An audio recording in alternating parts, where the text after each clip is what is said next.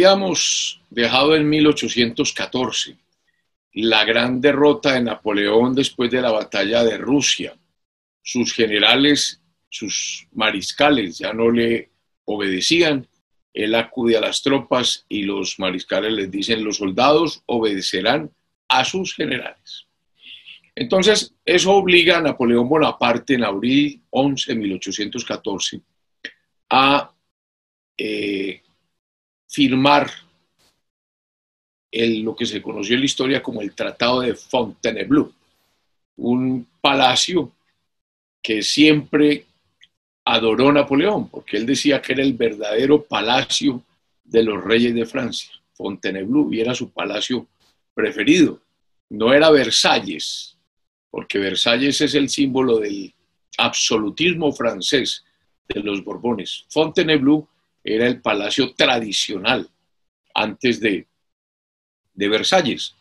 Entonces se suscribe en Fontainebleau el tratado para la salida de Napoleón como emperador de Francia.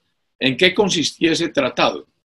Eh, Napoleón renuncia al trono de Francia, aunque retiene el título de emperador de forma honorífica, y la soberanía de él entonces se restringe al gobierno de la pequeña isla mediterránea de Elba, ahí cercana a las costas italianas, eh, donde él puede retirarse con una escolta de 500 infantes, 120 jinetes, 120 artilleros de su elección para que disfrutara de una existencia digna eh, y recibirá del reino francés una asignación anual vitalicia de por vida de dos millones de francos.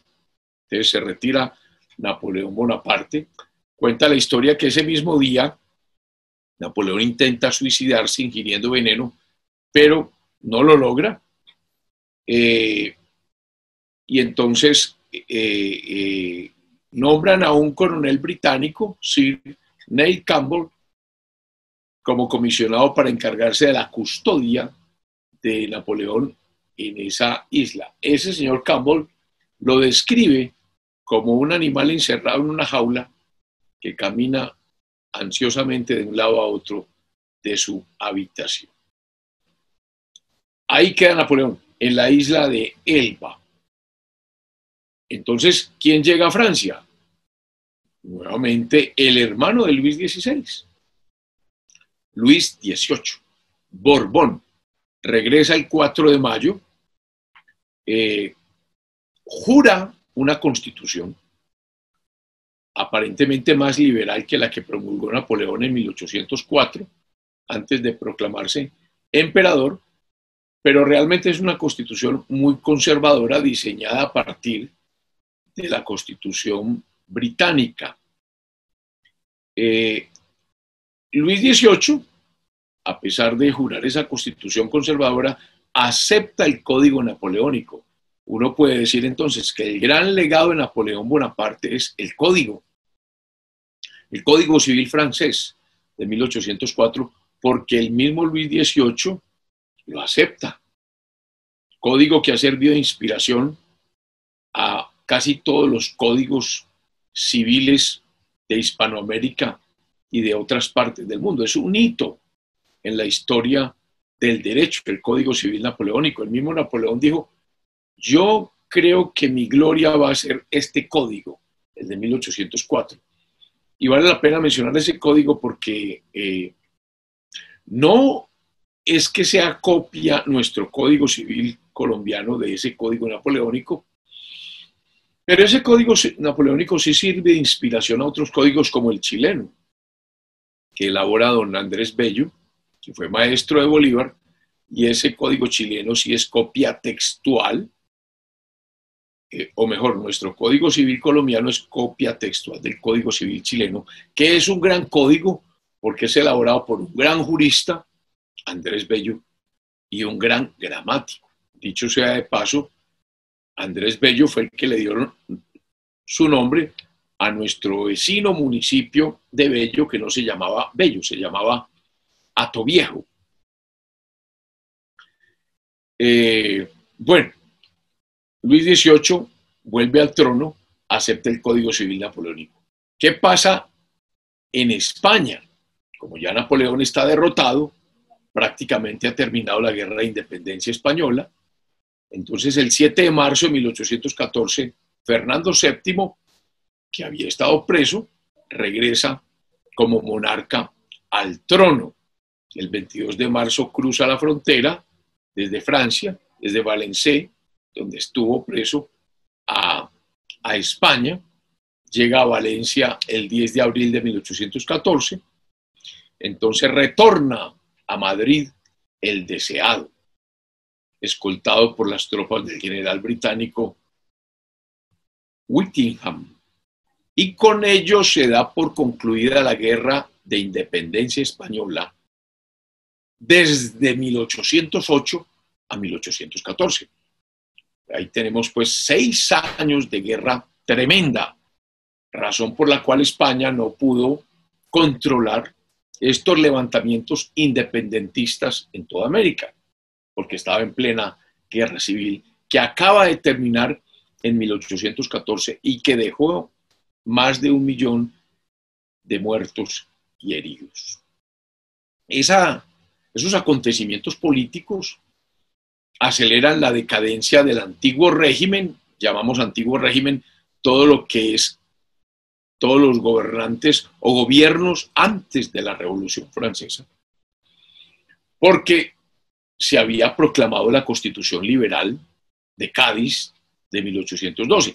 El Consejo de Regencia, que era el que estaba en funciones, mientras el rey estaba preso, le advierte a Fernando VII el 2 de febrero que debería jurar la Constitución de Cádiz si quería gobernar España compartiendo su poder con el pueblo, pero Fernando VII no quiso perder su omnipotencia eh, y el 16 de abril de 1814 publica lo que se denominó el Manifiesto de los Persas, que es un documento elaborado o redactado mejor por diputados leales al absolutismo. Y el 4 de mayo de 1814, el rey Fernando VII firma un real decreto declarando nula la constitución liberal española de 1812. Entonces termina un periodo muy interesante en la, historia española. Eh, hay un cuadro que los invito a revisar, muy famoso en el Museo del Prado, donde está eh, la muerte de Torrijos, que fue después un gran defensor de esa constitución, pero eso es posterior. Eh, entra entonces a Madrid, España, un reinado intransigente, conservador, incluso vuelve la Inquisición española y parte del pueblo español se sentirá muy defraudado de esto que está ocurriendo. Y hago esta mención porque en 1820, o sea, seis años después, volverá la constitución de 1812, la de Cádiz, que fue la famosa rebelión al rey de Riego y Quiroga, pero hablaremos de ello un poco más adelante. Pero verifiquemos la molestia que queda entre el pueblo español al venir Fernando VII y declararse nuevamente soberano absoluto, desconociendo toda esta historia desde 1812 a 1814 y este avance en el liberalismo. Entonces, con la llegada de Fernando VII a Madrid, hay un nuevo periodo turbulento en la historia de España, ya a partir de 1814, al margen de las guerras napoleónicas. Volvamos a América entonces. ¿Qué pasa en 1814 en América? Recordemos que Antonio Nariño fue enviado preso a España, pero quedan los, digamos que los restos de los problemas que habían entre el gobierno de Cundinamarca, el Estado de Cundinamarca y las Provincias Unidas, donde no había de todas formas un acuerdo sobre lo fundamental, como diría el doctor Álvaro Gómez Hurtado. El 11 de agosto de 1814, don Jorge Tadeo Lozano, que le da nombre a una de las universidades más prestigiosas de Bogotá hoy, por Cundinamarca, y José Fernández Madrid, por las provincias de la Unión, suscriben un tratado para incorporar a Cundinamarca a estas provincias unidas, porque se van dando cuenta de que no es posible mantener la desunión que se mantuvo durante tanto tiempo por las guerras entre federalistas y centralistas. Y llegan a un acuerdo. Dice, vamos a hacer un gobierno general formado por un triunvirato. Vuelvo a repetir, se, vuelve a, remitir a la historia de Roma, donde hubo un primer triunvirato eh, para reorganizar un poco la problemática surgida por las guerras civiles en Roma entre Mario, Sila, eh, que, que, afectó mucho la, unidad romana. Eh, y ese primer triunvirato fue Pompeyo, César y Craso. Aquí proponen eso, un triunvirato, para que ese triunvirato ejerce el poder ejecutivo de manera mancomunada e insólidum, turnándose la presidencia cada cuatro meses eh, y renovándose anualmente uno de esos tres.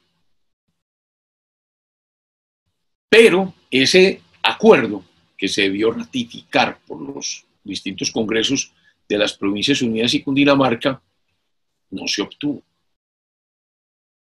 Aparece un personaje en Cundinamarca complicado, tiene un tío materno de Antonio Nariño, Manuel Bernardo Álvarez, donde como diputado del Congreso dice que no es posible ratificar ese tratado. Recordemos que un Congreso ratifica un tratado suscrito, digamos, que por el presidente de la Unión, que, perdón, por el presidente de Cundinamarca, que era José Fernández, eh, perdón, Jorge Tadeo Lozano, dijo, no es posible ratificar el tratado porque eso era aceptar la federación y a ese concepto federativo se había opuesto siempre la provincia de Cundinamarca.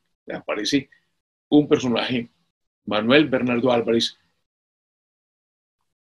que siempre iba en contra de este tema del acuerdo con la federación, o sea, con la unión. Dice José Manuel Restrepo en su libro que jamás se había reunido en la revolución tantas inepcias políticas como las que encerraba el plan de Manuel Bernardo Álvarez. Eh, entonces, ¿qué proponía Manuel Bernardo Álvarez? Que el Congreso nombrara un dictador y Cundinamarca otro dictador, y que algo en contravía de lo acordado.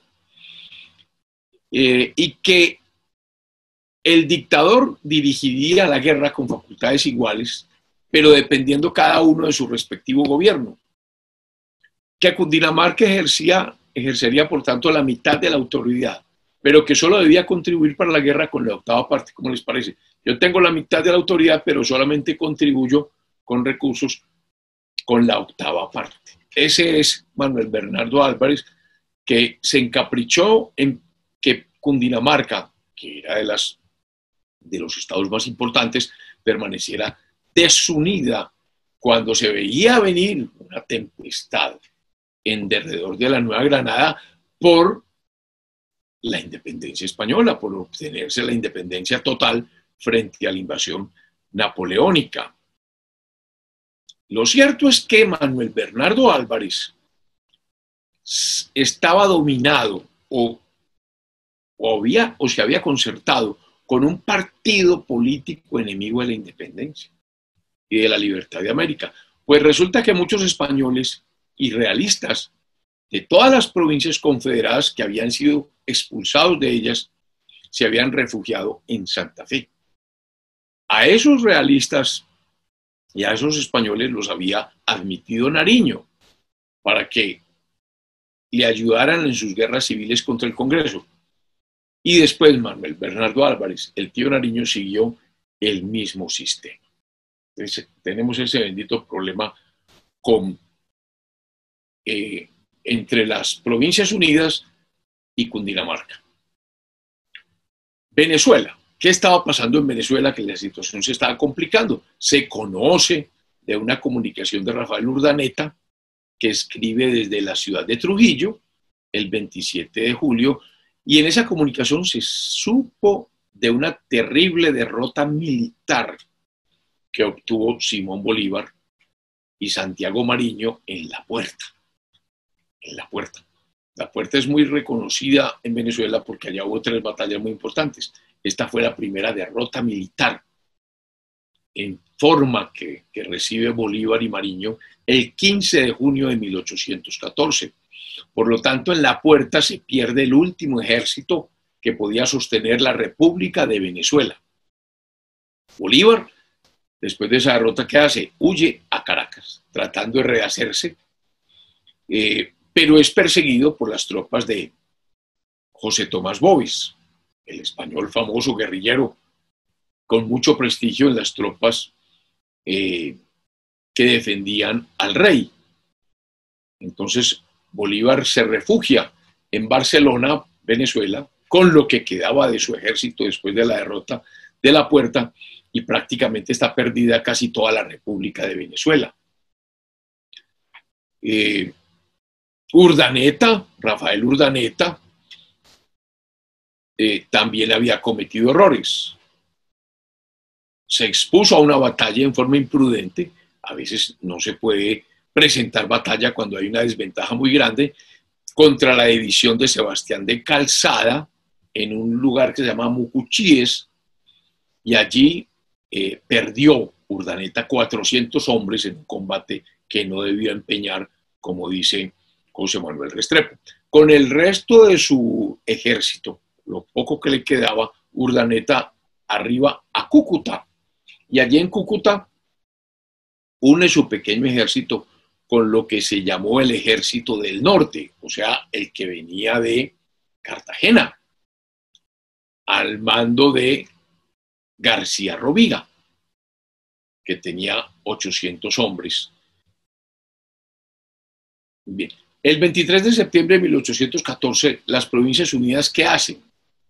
Dicen, como Cundinamarca con Manuel Bernardo Álvarez había puesto tanto problema, entonces eligen un triunvirato para ejercer el poder ejecutivo eh, y eligen a, por Cartagena, Manuel Rodríguez Torices, por El Socorro, a Custodio García Rovira, el comandante jefe del Ejército del Norte, y al abogado José Manuel Restrepo, que entonces en esa época era secretario del entonces gobierno del Estado soberano de, Antioquia.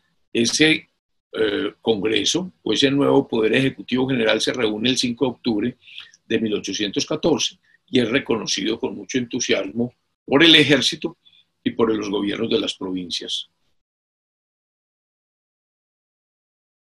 Pero llega la noticia de que finalmente Venezuela está perdida que las últimas reliquias de las fuerzas republicanas eh, fueron destrozadas eh, por Francisco Tomás Morales, segundo de Bobis. Entonces, la ciudad de Cumaná en Venezuela es abandonada. Bolívar y Mariño, Santiago Mariño, son perseguidos en Carúpano por los generales Rivas y Bermúdez y tienen que abandonar eh, Venezuela. Bolívar vuelve a abandonar por segunda vez Venezuela, después de la famosa campaña admirable, y regresa a Cartagena. Desde ese momento, finales de 1814, se tiene claridad de que Fernando VII trabajaba con mucha actividad para equipar una gran expedición para reconquistar la América del Sur. Se decía que su destino iba a ser Buenos Aires, pero también muchos opinaban que él iba a llegar a la Nueva Granada y que principalmente se dirigiría ese gran ejército a Cartagena. Bolívar entonces se dirige a Bogotá para someter al dictador Álvarez que estaba poniendo tantos problemas. ¿Qué se encuentra en Bogotá? Bastantes inconvenientes, porque los eh, recordemos que allá hay una fuerza realista eh, muy difícil, y los eclesiásticos muy del lado del rey. Bien, recordemos la identidad que hay entre el rey y el clero y la nobleza, entre el rey y la iglesia. Entonces, imagínense ustedes un cura hablando en los sermones diciendo que era horroroso esta guerra desconociendo al señalado por el rey, por Dios en la tierra que era el rey. Y los curas se atrevieron a decretarles comunión contra Bolívar y a todos los que auxiliaran a las tropas libertadoras de cualquier modo. Imagínense el miedo, el terror de las señoras, de toda esta gente de Cundinamarca, de Bogotá, escuchando que si apoyaban a los patriotas iban a ser excomulgados, entonces iban a terminar en el mismísimo infierno. A finales de 1814, regresando un poco a Europa, mm, comienza el famoso Congreso de Viena, aquel congreso que, eh, en el que se pudieron haber tragado a Francia las potencias vencedoras, Prusia, Rusia, Austria, Inglaterra. Y sin embargo el genio de Talleyrand eh, hace que, les hace ver que Europa sin Francia es un imposible y se mantuvo la independencia de Francia en ese Congreso de Viena en 1814 y es muy importante reconocer, eh, reconocer la habilidad, la habilidad política y diplomática de Talleyrand para permitir que Francia sobreviviera a las guerras napoleónicas, que yo diría que fueron las primeras guerras mundiales por eso diría yo que realmente han habido tres guerras mundiales, las guerras napoleónicas, que fueron siete, y las dos que conocemos nosotros. Aparece un personaje muy importante en la historia de la independencia a finales de 1814, Páez. Páez, porque Urdaneta eh, recibe una incorporación en Cúcuta del capitán José Antonio Páez. En este momento tiene el título solo de capitán, quien tiene mucha celebridad por su arrojo. Pues aparece Páez, eh, que se inaugura con una victoria eh, en Guadualito. ¿Qué pasa con Bovis? Ese gran militar realista. Muere en diciembre de 1814 por una lanzada en los campos de Urica. Pero el segundo de Bovis, que es Morales, también muy conocido en la época de la, en las guerras de independencia, ganó la batalla de, de Urica. Bolívar, que ha regresado pues a Cartagena, que fue a, a, Bogotá, que hace el famoso sitio de Bogotá, eh, le encargan, bueno, hay que, eh, él sabe que hay que controlar aquellas, aquella ciudad tan complicada cercana a Venezuela. ¿Cuál? Santa Marta, que recordemos que habíamos dicho que era realista. Entonces prepara la expedición contra Santa Marta, lleva orden del gobierno general para que el gobierno de Cartagena le suministre armas, municiones, artillería. Recordemos que Cartagena pues, es un punto estratégico militar de primer orden pero allá aparece el coronel Manuel Castillo, comandante general de las tropas, que gozaba de gran influjo, enemigo declarado de Bolívar. Y empieza una disputa terrible entre Cartagena y las tropas de Bolívar que necesitaban atacar Santa Marta. Entonces eh, empieza una otra guerra civil entre los cartageneros y las tropas de la Unión lideradas por Simón Bolívar, porque Simón Bolívar es quien mantiene la jefatura de esas tropas de la Unión.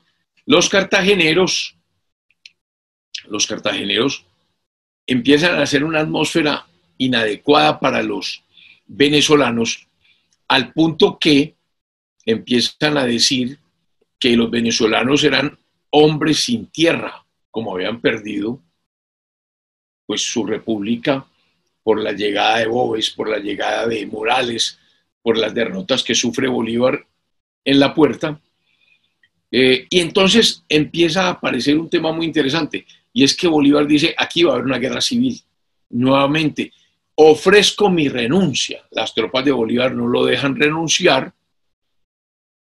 Eh, y Bolívar ya va viendo, aunque recibe digamos que el respaldo de las tropas de la Unión, estamos ya en 1815, eh, se, molesta mucho por, por tener que enfrentarse a Cartagena, otra vez porque no le obedecían. Los cartageneros resolvieron no respaldar las acciones militares de Bolívar contra Santa Marta. Si eso hubiera pasado, hubiera habido una, una salida, hubiera habido una esperanza. Se derrota Santa Marta y habría una, un ejército unido. Pero la desunión nos mató. Y encima de eso pasa un hecho que yo quisiera eh, suspender hoy acá, y es las noticias que se reciben en Cartagena. Estamos viendo las disputas fuertes entre Bolívar presidente de la Unión, con Cartagena, que es el famoso ejército del norte.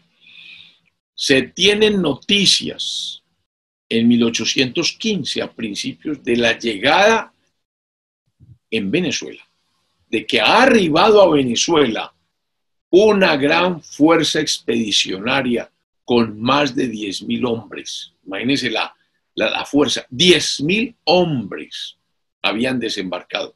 Pero imagínense, ¿a cargo de quién? ¿Quién era el líder de esa expedición que llegaba de España? Don Pablo Morillo. Don Pablo Morillo. Pablo Morillo, que había sido un veterano de las guerras napoleónicas. Pablo Morillo, que había estado luchando en la famosa batalla de Trafalgar por allá en 1805 contra Inglaterra. Pablo Morillo, un hombre con toda la experiencia, 10.000 hombres que venían de las guerras napoleónicas, que habían vencido a Napoleón. O sea, el ejército que llega a Venezuela es de, alta envergadura. Y encima de eso cae la ciudad de Mompox. Recordemos a Mompox que es la unión el lugar aquel donde se une el Cauca con el río Magdalena y que es la entrada a Cartagena. Cae Monpós en manos de los españoles el 29 de abril de 1815. Bolívar, entonces, sitia Cartagena y eso fue funesto, esa guerra civil entre Bolívar y Cartagena, más la llegada de, Morillo. Fue terrible y entonces eh, finalmente se hace un acuerdo, un acuerdo. ¿Cuál es el objeto de ese acuerdo? Que Bolívar tenía que salir de la Nueva Granada. Y, esto es terrible, porque en este momento la llegada de Morillo, esta guerra civil tan dura que se desató con Cartagena, ese odio que empezó a mantenerse entre granadinos y venezolanos, casi que insultando a los venezolanos diciéndoles que eran gente sin, sin patria. Imagínense eso, esa molestia en todos estos eh, venezolanos, Bolívar, Urdaneta, los hermanos Carabaños, etc. Entonces, ¿qué dice Bolívar? Bueno, vamos a arreglar las cosas de esta manera, vamos a hacer la paz yo creo que yo soy un inconveniente para la paz, yo pido entonces un barco y yo me voy de la Nueva Granada. Ustedes no me quieren acá. Y ese es el origen de la salida de Bolívar el 8 de mayo de 1815 hacia, hacia Jamaica. Lo que se produce el 9 de mayo de 1800, el 8 de mayo de 1815 y entonces sale Bolívar a Jamaica con su secretario, Pedro Briceño Méndez, quien estaba a su lado desde 1813, y poco después también salen para Jamaica el general Santiago Mariño, los dos hermanos Carabaños y otros oficiales venezolanos. Y entonces empieza otro momento en la historia de la independencia que dejaremos para la semana entrante, porque ya Bolívar no es protagonista de esto, Morillo está ya en Caracas y vendrá lo que conoceremos como el sitio de Cartagena y la época del terror, y Bolívar reflexionando políticamente qué hacer para reorganizar la independencia de la Nueva Granada y de su patria Venezuela. Muchas gracias.